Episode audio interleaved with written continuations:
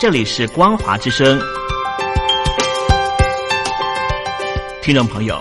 从现在开始，请您一起来关心最近发生的新闻事件。欢迎收听光华随声听。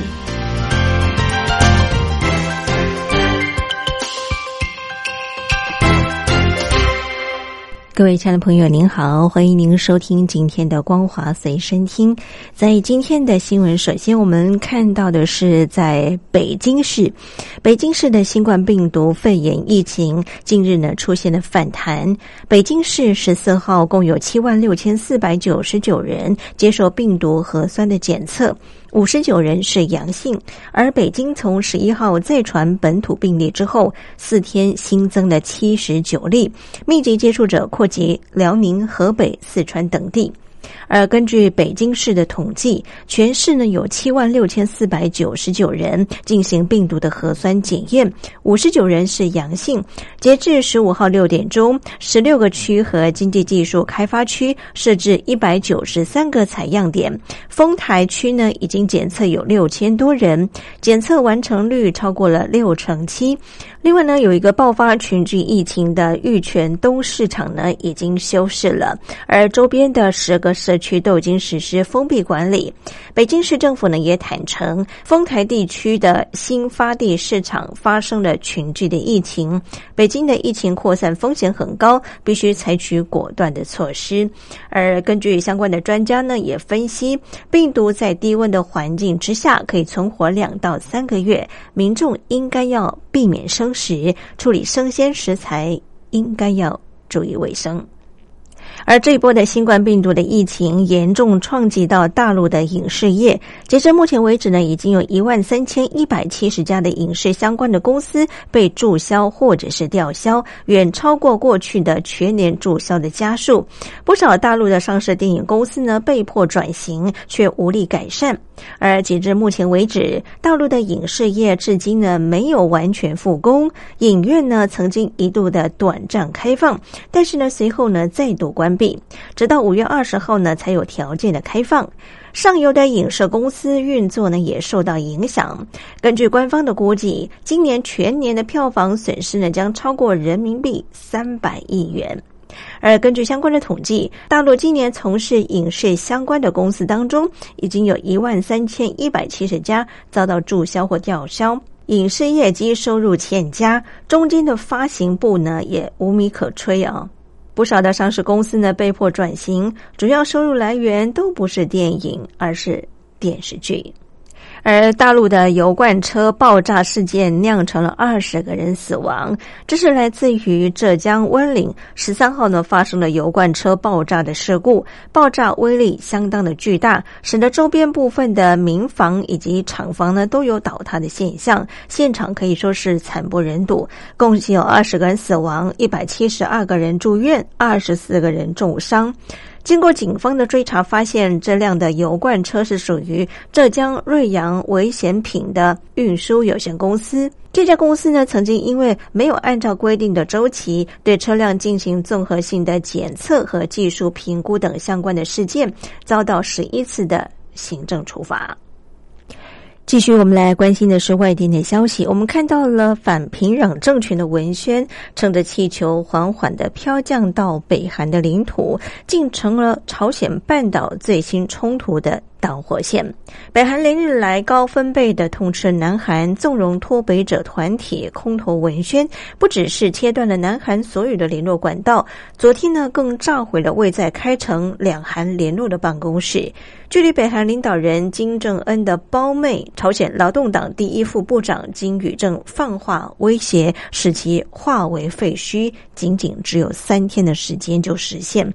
而朝鲜半岛第一副部长金宇正呢，竟然已经从替哥哥金正恩端笔递烟的小跟班，摇身一变成为怒呛南韩的女帝啊！甚至呢，一声令下就炸毁了南北韩联络的办公室，也宣告两韩将再次进入冷战时期。这是否代表他已经是金氏王朝的接班人？格外引发关注。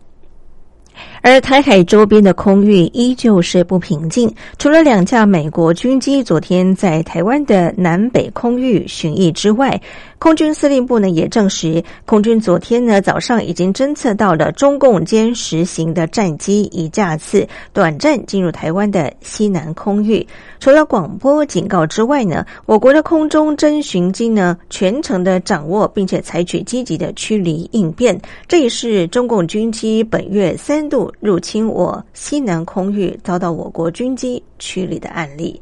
另外，中国北京大学海洋研究院成立的。平台南海战略态势感知计划，昨天在推特当中呢，也说明美国空军两架 KC 幺三五空中加油机昨天呢分别飞到了东海跟巴士海峡活动。对此呢，国防部不愿意证实，但是强调国军对于台湾周边的海域动态呢都有相关的掌握，欲请民众放心。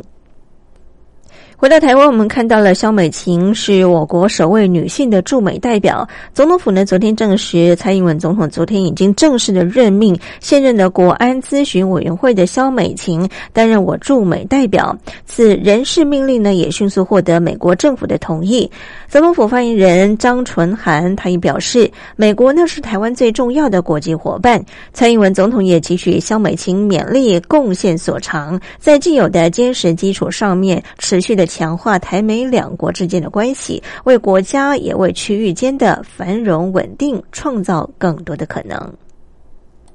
而另外，我们来关切的是，台湾历经二十四年的努力呢，终于摆脱猪只口蹄疫的疫情。农委会昨天晚间呢，也证实，台湾向世界动物卫生组织 OIE 呢申请从口蹄疫除名的名单，已经获得 OIE 审查通过。台湾包括本岛、澎湖、马祖、不含金门。改列为不打疫苗的非疫区，预计呢下半年可以恢复生鲜猪肉的出口。而农委会主委陈吉仲他也表示，昨天呢是台湾畜牧史二十四年来最重要的一天。OIE 大会呢正式通过认可台湾为不施打疫苗口蹄疫非疫区。换句话说呢，台湾彻底从世界口蹄疫的疫区当中除名了，成为口蹄疫的非疫区。而陈吉仲主委他也表示说，口蹄疫非洲猪瘟的防疫工作呢是不会松懈的，将会持续进行。在下半年，生鲜猪肉渴望可以恢复出口到新加坡、港澳等地。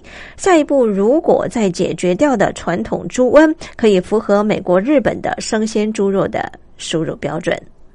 而总统蔡英文昨天呢，在脸书当中呢，他也发文指出，这是等了整整二十四年的好消息。从现在开始，台湾的猪肉呢，终于可以再次的外销，再次回到世界的舞台上面。台湾从一九九七年爆发口蹄疫之后呢，是日治时代一九二九年之后首度的大爆发，重创养猪的产业啊，扑杀超过了三百八十五万头猪，整体的经济损失超过一千七百亿元。那么，台湾的经过过多年的抗议，曾经在二零零三年、二零零九年两度尝试拔针，停止使用口蹄疫的疫苗都没有办法成功。前年的七月展开三次的拔针作业，去年完成拔针，一年没有案例发生。向 OIE 申请台澎马改列为不打疫苗的非疫区，昨天正式获准通过。而中华民国养猪协会秘书长张金生呢，他也表示，二十四年来，经过政府和业者的努力，台湾能够重拾外销市场的门票，真的是可喜可贺。但是呢，目前台湾饲养的五百多头的猪只来看啊，还没有办法达到外销的条件，不可能回到口蹄疫发生前的一千两百万头。那么业者对于外销乐观其成，但是大量是有困难的。目前就是保守应对。以上就是为听众朋友整理的两岸相关新闻，感谢您的收听，祝福您，我们下次见。